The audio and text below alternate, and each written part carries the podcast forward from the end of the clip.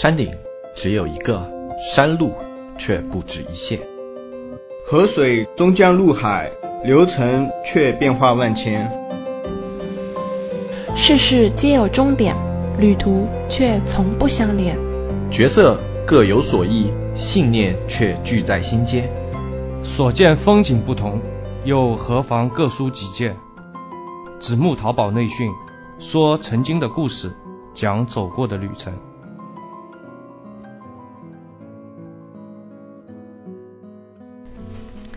大家好，今天是小妍为直木内训的各位听众朋友们做新一期的分享。相信上一期节目里，大家应该已经十分了解，呃，最近十分繁忙的大海老师和黑泽老师在忙一些什么。嗯，说到这个学习社区啊，真的是非常棒。呃，听到他们当时听到他们有这个想法的时候，我就为这个项目疯狂打 call。特别是我也是作为一个专业的培训人，对于这方面的感触呢也是颇深的。同时，小严呢也为这个社区贡献了一份属于自己的力量。在小严的撮合之下呢，呃，小严的培训机构和这个学习社区达到了深度的战略合作。将会与直木电商的学习社区共通第一手资讯。同时，我们培训机构中有好几个人对此都非常感兴趣，表示愿意成为学习社区的长期兼职以及撰稿人。小严在看了这个社区的整个的雏形之后呢，对这个社区日后的发展也是信心满满。小严自然也会参与到这件有意义的事情当中去，尽可能的贡献一份属于自己的力量。呃，这几天各位听众朋友都来加小安的微信，也是对我们节目非常的支持，在这里非常感谢。今天的节目呢，我们还是来聊一聊我们的电商大环境。说一说最近在各大平台新零售领域，呃，举足轻重的生鲜市场吧。对流量红利逐渐消退、传统品类增长乏力的电商行业来说，生鲜作为刚需、高频、高复购的品类，在近年来成为电商巨头进行火拼的存量市场。但是，生鲜市场超高的死亡率，则一再提醒着我们，这个领域考验着的是每一个参与者的供应链能力，最终导致其只能是巨头的游戏。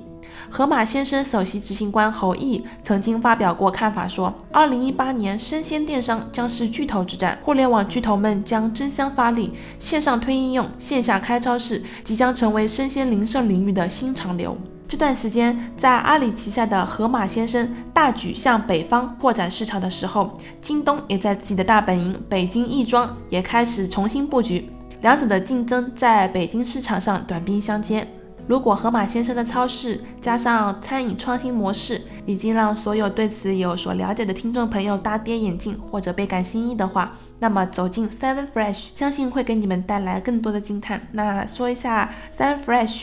Seven Fresh 的话是京东打造的首家线下生鲜超市。二零一八年一月四号，Seven Fresh 亦庄大足广场店正式开业迎客。呃，主要经营包括水果、蔬菜、海鲜、河鲜、各种肉类、面包、点心、进口食品等。Seven Fresh 的装修风格更是显得高大上。还有就是京东给 Seven Fresh 配备的智能购物车，即可以自动去跟随客户，不用手推。以及能够显示水果等产地、甜度等详细信息的魔镜，还有就是身份识别以及摇一摇结账等。呃，俨然这就是京东科技创新的展示厅了。Seven Fresh 的经营对京东生鲜乃至整个京东平台都形成了有力的线下补充，成为京东零售举行中的重要线下阵地。这也让京东整个生鲜团队无比的自信。京东集团副总裁、京东商城生鲜事业部总裁王孝松。给团队定下了目标，三到五年内做到全国线上线下的最大生鲜销售平台，五到八年内将京东生鲜规模做到上千亿元。互联网巨头腾讯虽然是姗姗来迟。但也在二零一七的最后一个月重金杀入这一领域。呃，之前的节目我们已经提到过，二零一七年十二月十一日，腾讯获得永辉超市百分之五的股份，还将对永辉超市的控股子公司永辉云创增资，获得增资后百分之十五的股权。永辉云创旗下的项目包括便利店永辉生活和永辉超市超级物种。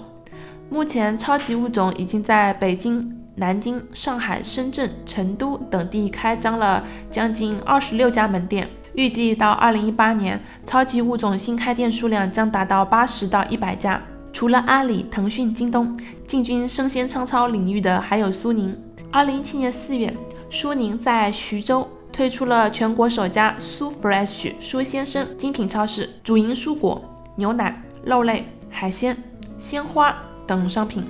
与阿里的盒马先生比较类似。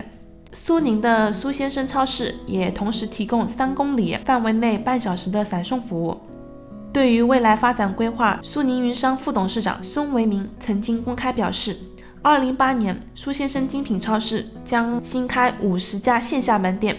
二零二零年将累计达到三百零六家，呃，主要覆盖全国的各大重点城市。嗯，在我们团队看来，随着巨头的纷纷入局。生鲜市场的格局目前已经非常的明朗了，形成两呃两超多强的格局。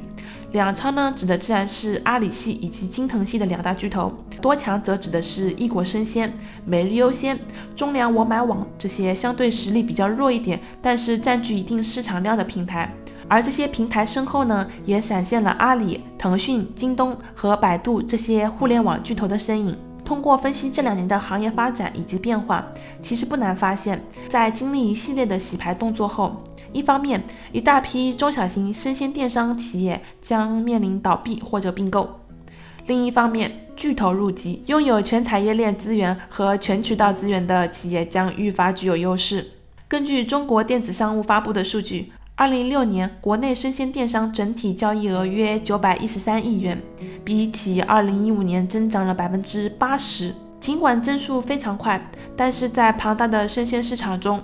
电商的渗透率还没有还不到百分之零点七，说明生鲜电商还有非常庞大的市场空间。互联网巨头拥有海量的线上会员，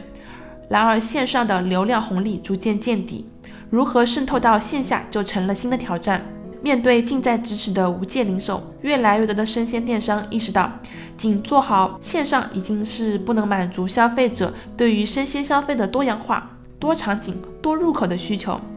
这倒是逼着生鲜电商们加快创新的步伐，为线上寻找线下支点，如何打通线上线下，成为生鲜电商的一门必修课。目前行业正在逐渐形成以阿里、京东等综合生鲜平台为主的第一梯队，像 Seven Fresh 和盒马鲜生这样的新零售创新业务会越来越多，线上线下融合会越来越紧密，呃，已经成为生鲜电商未来的重要发展趋势。未来随着电商的呃增速放缓，传统电商瓶颈已经显现出来了，新零售必将促使消费全面升级。各大巨头的入场以及新零售方面的布局，也会让生鲜电商们的行业重获风光。好了，今天的分享呢，我们就说到这里。对我们的学习社区感兴趣的听众朋友呢，可以加一下纸木电商客服小安的微信，呃，纸木电商的全拼。节目简介呢里面也是有的，大家可以去看一下。那今天的话，小严的分享就到这里结束，那我们下期再见。